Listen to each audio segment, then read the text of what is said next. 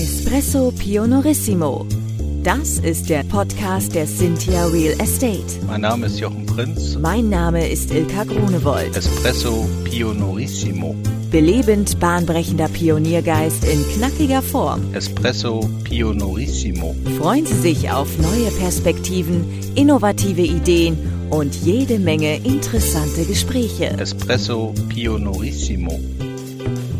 Hallo zusammen. Einige von Ihnen warten sicherlich schon gespannt auf diese Folge, denn sie ist die Fortsetzung des Gesprächs zwischen Diplompsychologin und Marktforscherin Ines Imdahl und Jochen Prinz.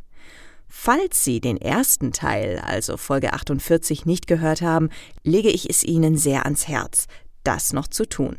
Ansonsten fasse ich mich jetzt kurz, denn Jochen und Ines sprechen gerade über die Bedeutung und den Nutzen von Vielfalt im Team. Hören Sie selbst. Du hast über Lust gesprochen, du hast aber auch über Vielfalt gesprochen. Mhm. Was bedeutet das denn aus deiner Sicht in Bezug auf die Unternehmenswelt? Warum ist das so wichtig, Vielfalt im Herzen, am Herzen zu haben? Aus meiner Sicht bedeutet es, dass wir nachhaltiger wirtschaften. Das ist ja nachgewiesen inzwischen. Gibt es auch eine neue Studie jetzt zu von Boston Consulting Group.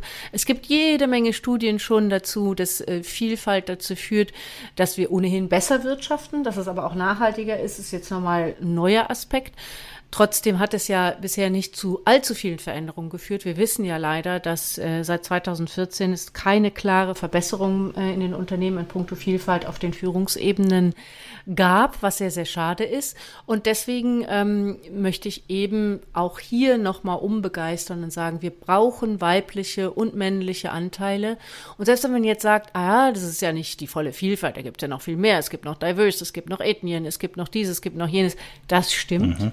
Aber wenn wir mal mit den beiden größten Gruppen anfangen, Männer und Frauen, das sind ja. de facto die größten Gruppen, ja. da können wir einfach nichts gegen sagen, ja, oder männliches und weibliches, dann haben wir darüber natürlich schon einen fast 80, 90-prozentigen Sprung in Richtung Diversity geschafft, weil wir automatisch verschiedene Hautfarben, verschiedene Ethnien, verschiedene Religionen schon allein darüber reinbekommen, dass wir endlich mal sagen, wir haben 50 50. Und wir brauchen 50-50. Warum brauchen wir 50-50? Weil Frauen, da gibt es auch Studien zu, wenn sie allein unter Männern sind, also sagen wir, in einem Vorstand sind zehn Männer und zwei Frauen, dann passen sich die Frauen dem Männlichen an. Sie verhalten sich dann nicht mehr typisch weiblich, sondern eher typisch männlich, ohne dass sie das jetzt aktiv wollen müssen. Aber es ist ein Grund, warum so viele Frauen es nicht wollen, weil sie merken, sie müssten das tun. Und warum sollten wir wollen, dass Frauen sich wie Männer verhalten in Führungsetagen, dann haben wir doch keine Diversity. Ne? Ja. Wir wollen doch, dass Frauen sich wie Frauen verhalten in den Führungsetagen und in allen anderen Etagen natürlich auch und Männer sich wie Männer verhalten. Genau, damit wir eben, damit wir eben, damit wir eben dieses volle Potenzial dann auch schöpfen können. Ne? Richtig. Ne? So, mhm. über das wir am Anfang schon äh, tatsächlich gesprochen hatten. Ja, und warum machen die Frauen das? Also die, also jetzt in diesem Zehner-Gremium, äh, zwei Frauen, acht Männer. Warum passen die Frauen sich an? Ist ihnen das zu anstrengend, jetzt sozusagen? Äh, ich, ich würde es andersrum formulieren. Ich versuche es mal unbewertet, den Widerstand zu geben. Nein, sie gehen auf den Widerstand, aber um weiter nach oben zu kommen, müssen sie sich anpassen. Ich glaube, dass die meisten Frauen gar nicht nach oben kommen in der, in der, im, Moment vorherrschenden Abwertung des typisch Weiblichen. Die Frauen, die in den Vorständen sind, extrem sachlich, betont männlich gekleidet, haben mhm. fast nie zu kurze Röcke an, weil es könnte ja die Männer irritieren. Ähm, Habe ich übrigens mit einer Vorständin auch schon so drüber gesprochen, die das, ähm, die das auch nochmal deutlich bestätigt hat, dass man ihr einen Kleidercoach gegeben hat, als sie in den Vorstand kam. Und da mussten ihre Sachen, die zu auffällig waren, alle aussortiert werden. Mhm. Und, ja, un, Unding, finde ich, aber da könnte ich alleine einen Podcast drüber machen. Ähm, es ist leider so, dass die Frauen das unbewusst machen, also deswegen können sie das Warum auch gar nicht unbedingt immer schildern. Und dass die Frauen, die merken, das müssten sie tun, um dahin zu kommen, oftmals sagen, ich will gar nicht in die Führung. Frauen wollen führen, aber sie wollen nicht so führen wie Männer. Sie wollen nicht die Ellbogen ausfahren. Sie wollen eher begleiten. Eigentlich ein bisschen wie du. Du hast da sehr weibliche Anteile, finde ich persönlich, ähm, an dir sagen, ich will begleiten, ich will unterstützen. Also an, an der Stelle erlebe ich dich durchaus mhm. äh, mit, mit äh, weiblichen Anteilen bestückt. Ähm, Sie möchten begleiten, sie möchten unterstützen, sie müssen, möchten anstupsen, aber sie möchten nicht dominieren und runterdrücken oder laut und aggressiv werden. Sie möchten auch nicht nur sachlich sein, sie möchten auch Raum für das Empathische haben. Mhm. Was cool ist, denn Empathie ist das super Führungskill der Zukunft. Das sagen fast alle Unternehmen. Und deswegen glaube ich, dass das Weibliche jetzt auch bald mehr Chancen hat, da gleichermaßen gehört zu werden. Gut, also sagst du, es liegt im Prinzip daran, dass äh, die, die, die Frauen, also die zwei Frauen in diesem Zehnergremium sagen, das wird von mir so erwartet und deshalb passe ich mich an. Sie sind überhaupt erst nur da, weil sie den Erwartungen äh, des männlichen Prinzips, ich sage nicht der Männer, des männlichen mhm. Prinzips, des männlichen Mehrwerts in unserer Gesellschaft entsprochen haben. Ja, mhm. das ist so. Und deswegen sind auch in den Führungsetagen weniger Frauen mit Kindern, als in den Führungsetagen Männern mit Kindern sind. Da kann man wirklich stundenlang drüber reden. Es steht einiges in dem Buch. Ähm, da habe ich einiges aufgegriffen. Und äh, was eben anders ist, wie in Skandinavien, wenn es 50-50 ist, dann verhalten sich die Frauen wie Frauen und die Männer wie Männer. Und die Männer übernehmen dann auch mehr Caring-Anteile. Und sie inspirieren sich genau, wie du sagst, gegenseitig. Dann haben sie auf einmal das Gefühl, ich kann auch mal um 17 Uhr mein Kind aus dem Kindergarten abholen. Ist nicht schlimm. Ja, vielleicht machen wir tatsächlich nochmal eine Folge zu der Kleiderordnung einer Vorständin. So, vielleicht kann man da auch nochmal was Interessantes herausfinden.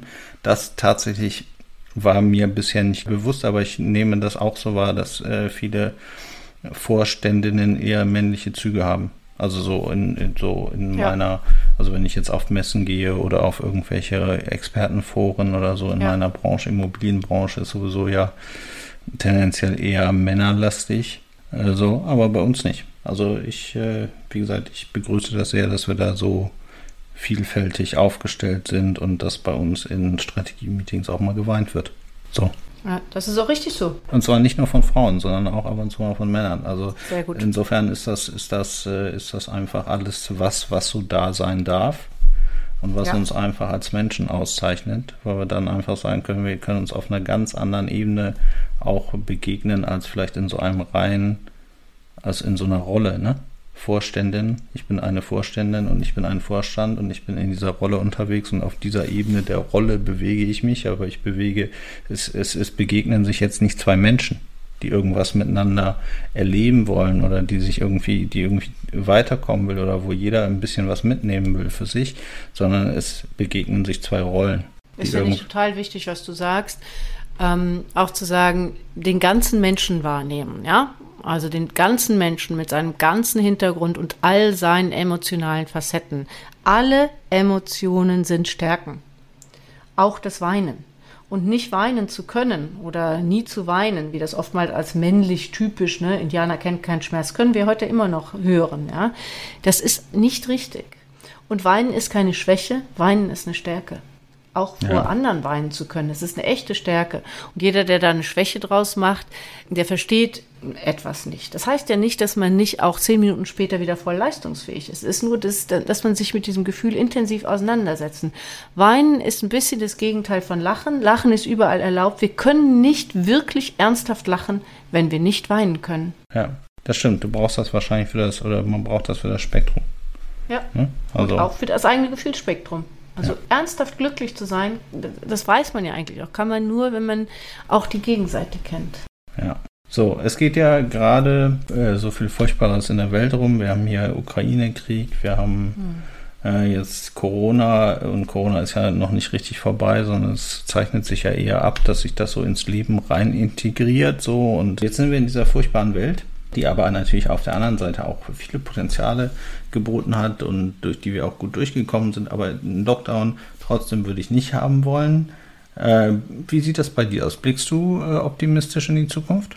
Ich blicke auf jeden Fall optimistisch in die Zukunft, weil es alternativlos ist.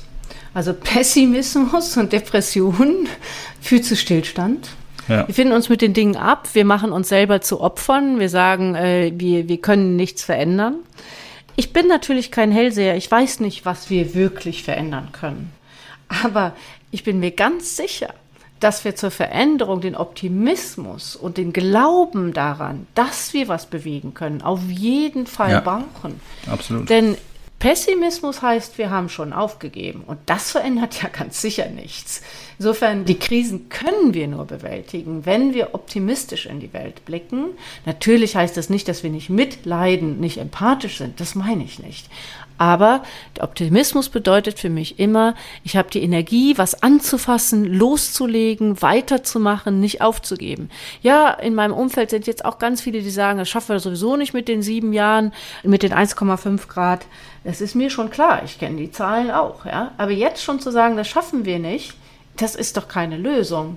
Das würde ich so nie machen. So wird man es ja auch, da weißt du ja genauso gut wie ich. So schafft man ja auch kein Unternehmertum, wenn man sagt, ich, äh, ich richte mich sozusagen daran aus, was ich glaube, was nicht erreichbar ist. Genau so. so sondern, sondern, sondern ich muss ja immer aus meiner Sicht mehr höhere Ziele setzen, eine größere Vision haben, um einfach viel weiter zu kommen, als wenn ich sie nicht habe. Absolut. Ja, ich muss ja sagen, ich tue mein Bestes, um dahin zu kommen. So. Und wenn ich dann am Ende nur 80 Prozent davon erreicht habe, dann werde ich mich feiern wie ein König. Also weil es halt einfach, du weißt ja, dass die 100 Prozent sehr wahrscheinlich unerreichbar sind, aber trotzdem, wenn du mit 80 planst, dann wirst du vielleicht nur 60 schaffen. So, also insofern glaube ich, ist das schon wichtig, sich ambitionierte Ziele zu setzen und zu sagen, ich muss das große Ganze sehen. Ich persönlich habe mir, hab mir eine PV-Anlage aufs Dach gesetzt und äh, habe so eine Luftwärmepumpe und feiere jeden Tag, wenn ich so in die Statistiken gucke, was jetzt an, an, an Strom produziert wird und was ich sozusagen an meine Nachbarn abgeben kann. Und mich macht das sehr stolz, vier oder fünf Nachbarn sozusagen mitversorgen zu können von meiner Anlage, die ich auf dem Dach habe. Ja, toll. So. Ich glaube, ich ziehe um. Klingt super. also ich freue mich total. Ja. Also da, darüber. Ne? Das sind so, so Dinge, aber die zahlen halt auch auf mein Bild ein, dass ich gerne den Kindern meiner Kindern eine Welt ermöglichen kann, die ich selber mal erlebt habe vor ja. 30 Jahren. Ja, es ist auch richtig so. Wir haben nichts davon, in die Opferkultur zu fallen. Also wir können viel ja. mehr gestalten und auch viel mehr bewegen, wenn wir immer fest daran äh, glauben und daran festhalten, dass wir auch Täter sind, und zwar im positiven Sinne, Täter und Gestalter. Genau, das kann jeder beeinflussen. Jeder kann anfangen. Es braucht nur, glaube ich, auch den Weg aus der Komfortzone. Es braucht ja. die Überwindung. Es braucht ein Stück weit Disziplin. Aber es braucht auch mal den Moment, wo du das Stück Schokolade isst. Und absolut. Das auf jeden Fall. Ich bin auch der Meinung, dass man manchmal durch Vorgaben was verbessern kann. Erinnerst du dich daran, dass Plastiktüten umsonst waren? Und das ein, ja. ein Riesenaufschrei in Deutschland, als sie plötzlich was kosten sollten im Lebensmitteleinzelhandel und äh, in äh, Kaufhäusern, also im stationären Handel. Ähm, über 70 Prozent der Deutschen waren der Auffassung, das wollen sie nicht, ne, waren dagegen, wollten, ja. dass es freiwillig weitergeht. Dann ist es eingeführt worden, diese lächerlichen 30, 40 Cent, manchmal sogar nur 20 Cent. Und plötzlich haben die Leute dann angefangen, ihre eigenen Taschen mitzunehmen und waren dann nach einem knappen halben Jahr überwiegend dafür. Also auch fast 70 Prozent, die gesagt haben, finde ich richtig, finde ich gut. Ja. Also hat diese Regulierung auch zu einem Mind Change geführt, was ja toll ist. Ne? Jetzt haben die Leute gar nicht mehr das Gefühl gehabt, sie sind eingeschränkt, sondern sie machen das gerne. Übrigens beim Autogurt auch so eine Sache gewesen, wo das auch so passiert ist, waren viele ja. gegen und heute fühlt man sich total unsicher, wenn man sich nicht anschnallt. Ähm, aber der Lust, der Lust-Unlust-Regulator hat sich auch verschoben. Also die Leute haben dann plötzlich mehr Unlust verspürt, dieses Geld zahlen zu müssen, als die Tasche mitzunehmen. Und vorher war es umgekehrt. Da haben sie mehr Unlust verspürt, die Tasche mitzunehmen und wollten so vermeintlich auf Freiwilligkeit setzen. Also wir haben verschiedene Hebel. Der eine ist Lustfaktor erhöhen und der andere ist, da wo das nicht funktioniert, Mindset ändern, indem man ein bisschen reguliert.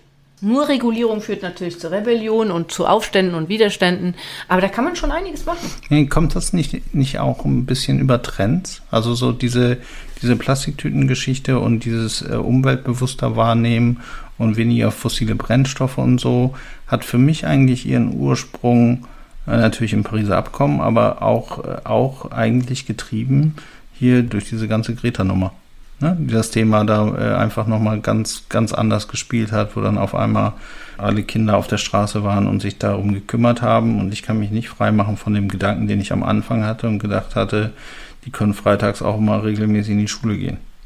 So, also so habe ich am Anfang gedacht. So, jetzt, jetzt heute denke ich darüber anders. Heute denke ich, äh, gut, dass sie das gemacht haben, weil dadurch haben sie eine große Popularität erzeugt und haben einfach ein Thema, was unbeachtet war, und zwar gänzlich unbeachtet, wenn man jetzt mal vom Engagement der Grünen absieht, äh, so zu einem Riesenthema gemacht.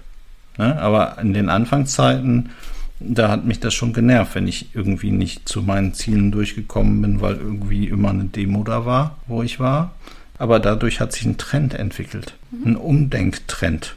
Ob der jetzt allein durch Greta ausgelöst war und die, die da äh, Fridays for Future unterwegs war, das vermag ich nicht zu beurteilen, beziehungsweise das glaube ich auch nicht. Also Corona hat das nochmal massiv verstärkt im mhm. Übrigen, ja, also auch diesen, diesen Blick da drauf und da war es rund um Greta relativ ruhig. Aber was ich toll finde, ist, dass das Fuck You Greta, was am Anfang noch hier in so einer, gab es so eine riesige Facebook-Gruppe, die dann im Grunde mit so, so einem dicken Auspuff und so sowas gemacht haben, dass das spätestens mit dieser Überschwemmung ähm, in, in, im Ahrtal, ja. ja. wo dann Autos, die diesen Aufkleber hatten, so untergegangen sind, sich wirklich in Luft aufgelöst hat. Wir haben zwar leider immer noch zu stark den Gegensatz Arbeitsplätze, Wirtschaft und Nachhaltigkeit und noch immer nicht verstanden, dass die Investition in den Klimaschutz eine Investition in die Wirtschaft ist und in unsere Zukunft und auch in die Arbeitsplätze und dass es nicht sein kann, dass wir irgendwas in die Wirtschaft oder Arbeitsplätze investieren, was nicht nachhaltig oder regenerativ ist. Ich verstehe nicht, warum das nicht in die Köpfe geht. Oder ich verstehe es eigentlich schon, weil wir eben immer noch bequem sind und wegschauen und solange es uns nicht äh, richtig betrifft, eben nicht richtig äh, uns damit auseinandersetzen. Aber schau, es wird ja auch konkreter. Das Ahrtal und von Fuck You Greta habe ich mal gesagt zu, ich schwitze mich kaputt. Wir haben eine Hitzewelle seit Anfang Mai und äh, es wird konkret. Und je konkreter und unmittelbarer es wird, desto eher sind wir natürlich auch bereit, was zu verändern, wenn es uns betrifft. Ja, und wir haben jetzt auf einmal natürlich gestiegene Energiekosten, weil das ja. Gas eben nicht ja. unendlich ist und jetzt teuer eingekauft werden muss und, und so weiter und so fort. Und in den Momenten, wo es sozusagen an die Portemonnaies geht, da ist ja dann sozusagen immer Umdenke drin. Das ist ja sozusagen auch, ähm, ja, immer wenn eine Krise entsteht, dann sind ja auf einmal Dinge lösbar, die vorher undenkbar waren. Da braucht man, glaube ich, nur auf diese ganzen Digitalisierung schauen. Das hätte sich in den letzten zwei Jahren nicht so entwickelt, wenn es kein Corona gegeben hätte. So. Und Krieg ist leider auch immer ein großer Veränderer. Mutter der Veränderung, hat, glaube ich, mal jemand gesagt. Ja, gut. Also Krieg ist jetzt tatsächlich ähm, die Krise und äh, die mir so am wenigsten gefällt von allen Krisen. Also ich finde Krisen grundsätzlich natürlich nie schön in ihrer Auswirkung, aber tatsächlich bewegt sich mit dem Durchleben dieser Krisen immer sehr viel und auch sehr viel Gutes. Ja. So, und da habe ich eigentlich so ja. meinen Blick drauf, ne, auf das Gute, was sich daraus, was daraus entsteht. Da gibt es auch dann immer eine große Solidarität am Anfang. So, das verpufft dann immer relativ schnell wieder mit der Solidarität. Irgendwann ist das ja dann wieder weg. Also, aber tatsächlich so bei diesem grünen Thema und bei diesem nachhaltigen Thema beschäftigen wir uns auch sehr intensiv seit zwei, drei Jahren mit. Also wie wir das sozusagen in unsere Immobilien reinkriegen. Ähm, wie wir unsere Leute sozusagen in Erlebnisse bringen, um einfach auch nochmal andere Perspektiven einzunehmen. Und äh, das, äh, das habe ich vor, vor zwei, drei Jahren noch nicht so getrieben. So, ich glaube einfach, dass mhm. das schon irgendwie so ein Trend ist und dass auch hier diese politischen Parteien das ja sozusagen auch in ihr Programm aufnehmen. Natürlich treiben die die Themen dann unterschiedlich stark oder intensiv, weil sie ja dann auch wieder entsprechende Kundengruppen haben, die vielleicht andere Sachen wollen. Aber sie gehen darauf ein. So, und das finde ich, Absolut. das finde ich, das finde ich halt tatsächlich eine gute Sache, weil ich glaube, dass das auf insgesamt die Qualität der Produkte und die Lebensqualität einzahlt. Mhm. Fakt ist leider aber auch, dass wir zwei große gesellschaftliche Richtungen haben. Das eine ist eben diese, das neue Weltbild, ähm, im Grunde die Erde zu schützen ne? und ähm, die Vielfalt gehört dazu, die Biodiversität, aber auch die Diversität in Unternehmen. Und das andere ist eben dieses alte Wachstumsbild. Ja, also was ich eben auch schon mal erwähnt habe, wo noch so gesagt wird, dass Nachhaltigkeit kannst du nur, wenn die Wirtschaft gut läuft. Also das immer noch so getrennt zu sehen. Dieses alte Wachstumsbild hat ja viel damit zu tun, ebenso macht euch die Erde untertan, holt raus, was ihr rausholen könnt. Das ist, äh, steht so ein bisschen noch gegeneinander. Ich habe das auch mal Verbrennermänner genannt und mhm. auf der anderen Seite eben, sagen wir, steht da vielleicht das Lastenfahrrad ne, als Bild dann dagegen. Und ähm, wir müssen halt schauen, dass wir möglichst viele Angebote, ob die politischer, unternehmerischer oder eben auch ähm, äh, Produkt äh, als Natur äh, haben, sei mal dahingestellt, entwickeln, die helfen, dafür eine Lösung zu finden, dass es keine Widersprüchlichkeit mehr ist, Und da glaube ich eben stark an das Lustprinzip und da glaube ich eben stark daran zu sagen, klar müssen wir wirtschaften, aber wir müssen eben regenerativ und nachhaltig wirtschaften. Das darf einfach kein Gegensatz mehr sein und äh, das ist es leider noch allzu oft. Ja, also auch wenn du jetzt dein Mindset schon verändert hast und auch sicher in deinem Umfeld viele kluge Menschen siehst, die das auch getan haben, sehen wir eben in Deutschland immer noch zwei sehr, sehr stark sich äh, ich will nicht sagen bekriegende, aber doch bekämpfende Haltungen, was das angeht. Ja, also ich glaube, das wird auch immer so sein. Es wird auch immer mehrere Lager geben und es wird immer unterschiedliche Interessen geben. Und ich glaube auch, dass das gut ist. Also ich glaube auch, dass es gut ist, unterschiedliche Lager jeglicher Art zu haben, weil es halt dadurch, dadurch wird es halt demokratisch, ne? Und es bewegt sich dann halt in dem Tempo, in dem es dann vielleicht auch sinnvoll ist und nicht alles mit der Brechstange in eine Richtung. Ähm, deshalb glaube ich, dass schon, was mich im Moment treibt, ist so ein bisschen Kreislaufwirtschaft. Mich beschäftige tatsächlich ja. mit, mit, mit Sachen, wie kriegt man Produkte so hin, dass man die halt voll recyceln kann und dass man den Rohstoff, den man, also dass man endliche Rohstoffe, die man nutzt, halt äh, wirklich langlebig nutzen kann. So und im besten Fall ja ja, im besten mhm. Fall wieder was zurückgibt mhm. an die Natur. Ne? Nicht nur verbraucht, sondern tatsächlich auch wieder was zurückgibt. Mhm. Ich finde das Thema sehr spannend und ich habe mich mit dem True Cost Accounting ein bisschen beschäftigt.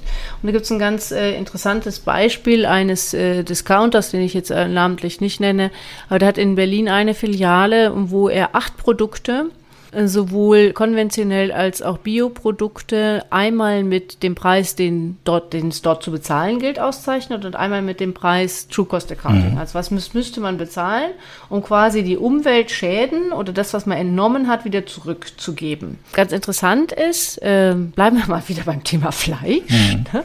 Fleisch war das natürlich unfassbar viel mehr. Also äh, bei einem normalen, konventionellen Produkt lag das, glaube ich, um die 180 Prozent mehr, die es kosten müsste.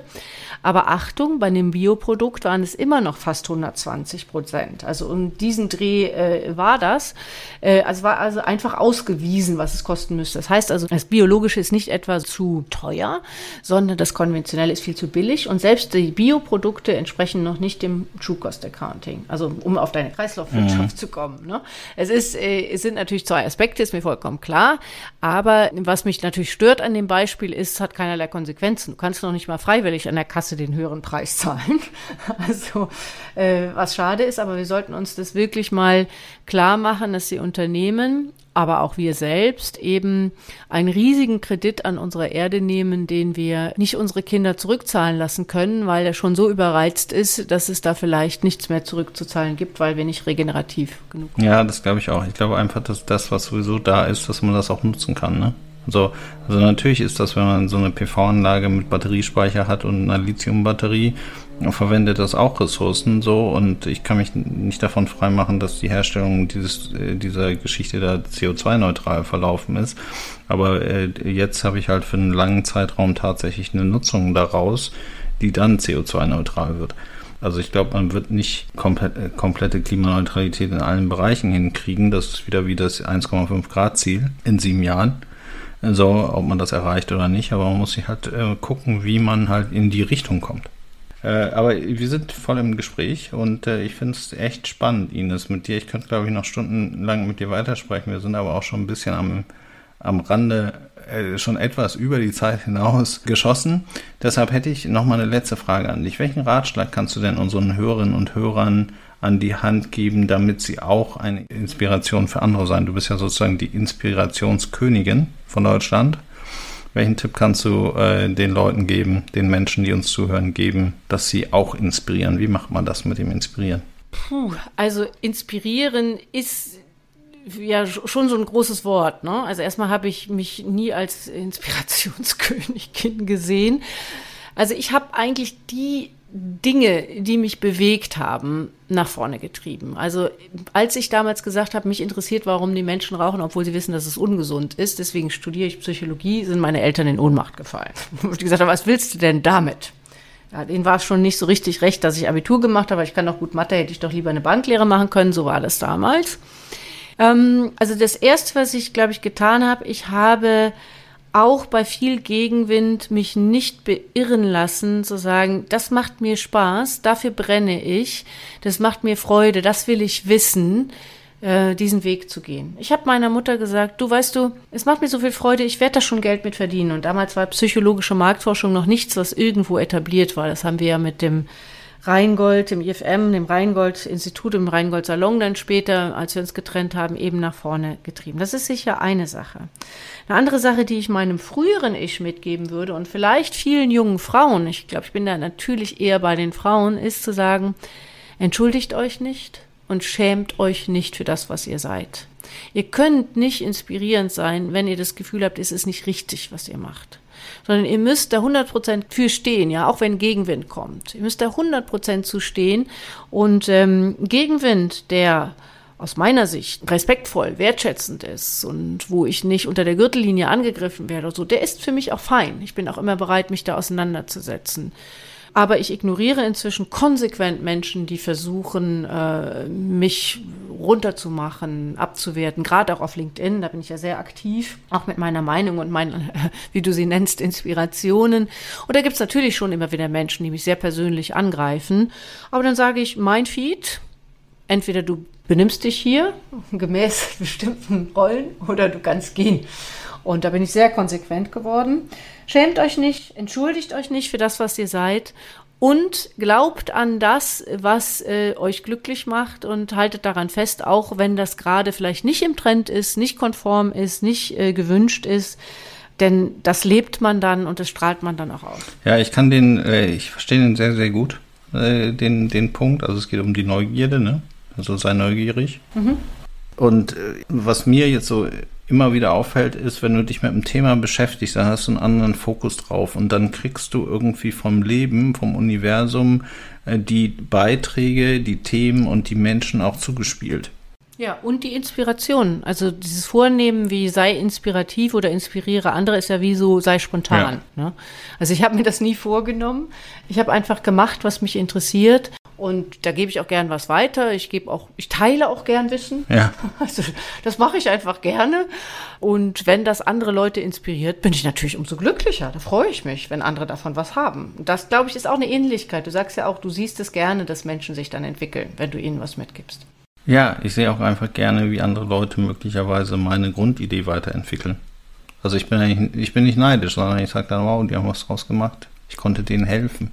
Konnte ihnen auf ihrem Weg helfen. Toll. Ich stehe auch zu meinem Neid, aber ich finde, es gibt positiven und negativen Neid. Positiv heißt, boah, dem ist was gelungen, das habe ich nicht geschafft. Glückwunsch von Herzen gegönnt. Und es gibt diesen, ne, ne, ne, ne diesen Missgunstneid. Also ich finde, es gibt zweierlei Sorten. ja, ja, wahrscheinlich kann ich, also ich kann mich, wenn ich jetzt ganz ehrlich in mich reinhöre, mich auch nicht von dem negativen Neid Nein. manchmal frei machen. Es kommt ja auch, auch immer ein bisschen auf die mhm. Art und Weise an, äh, wie die Leute deine Inspiration aufnehmen, ob die das so offen und offen machen und dich nach einer Meinung fragen oder ob die irgendwas aufschnappen von deinen Ideen und das dann machen und schneller sind als du. Klauen. Klauen ist natürlich was anderes. Ja. genau, und dann ist man vielleicht auch anders neidisch, ja. ne? So, dann sagt man so, hey, ich doch nicht so offen damit umgegangen. Aber ich glaube, das, das, das verbindet uns beide auch. Wir sagen halt, was wir denken. Ne? Also wir überlegen dann nicht immer, ob das jetzt äh, nur Vorteile hat. Nee, absolut. Und das ist ja, um da nochmal das Inspirationsthema aufzugreifen, wenn du das tust, bist du nicht. Also wenn du, wenn du einfach nur immer ins Kalkül ziehst und überlegst, könnte dir das jemand klauen, könnte dir das jemand stehlen, könnte der andere da einen Vorteil draus ziehen. Ja gut, dann glaube ich, inspiriert es weniger Menschen. Ich denke, ich bin voller Ideen. Dann schließt sich vielleicht der Kreis zum Beginn unseres äh, Podcasts. Ich bin voller Ideen. Du bist auch ein Mensch voller Ideen. Und mir fällt schon noch wieder genügend ein. Und wenn es eine gute Idee ist und die kommt dann durch jemand anders als durch mich in die Welt, ist das ja auch eine gute Sache. Mal so. Ne? Wenn's, mhm. äh, das ist ja auch eine gute Sache. Wenn ich dadurch jetzt weniger verdiene und mir das echte Nachteile bringt, ist es schlecht. Aber meine Erfahrung ist eigentlich grundsätzlich, der Erfolg von anderen oder das Umsetzen von auch meinen vielleicht Ideen äh, durch andere hat bei mir nicht zu weniger Erfolg geführt. It's not a cake. Ja, Ines, das war ein großartiges Gespräch. Ich äh, hoffe, dir hat es auch zumindest ein bisschen Spaß gemacht. Mir hat sehr viel Spaß gemacht, Jochen. Es war toll, dich mal etwas intensiver sprechen zu dürfen. Ich danke dir ganz herzlich. Für mich war es auf jeden Fall eine Rieseninspiration, dieses Gespräch äh, mit dir zu führen. Was ich auf jeden Fall mitgenommen habe, ist, dass es Sinn macht, eine Andersartigkeit zu leben und die aber nicht zu bewerten, sondern sie als Chance zu begreifen und als Möglichkeit zu wachsen und sich zu entwickeln. Und das finde ich eine schöne Botschaft und rufe auch alle Frauen wie Männer und alle Diversen auf, mutig zu sein und einfach zu machen. Und sage an dieser Stelle wie immer, bis ganz bald. Wie hat es Ihnen gefallen? Haben Sie Fragen, Kritik oder Anregungen zu unserem Podcast? Dann freuen wir uns auf Ihr Feedback. Schicken Sie uns einfach eine E-Mail an podcast.cynthia.de Espresso Pionorissimo Weitere Infos finden Sie entweder in unseren Show Notes oder auf www.cynthia.de slash podcast. Bis bald!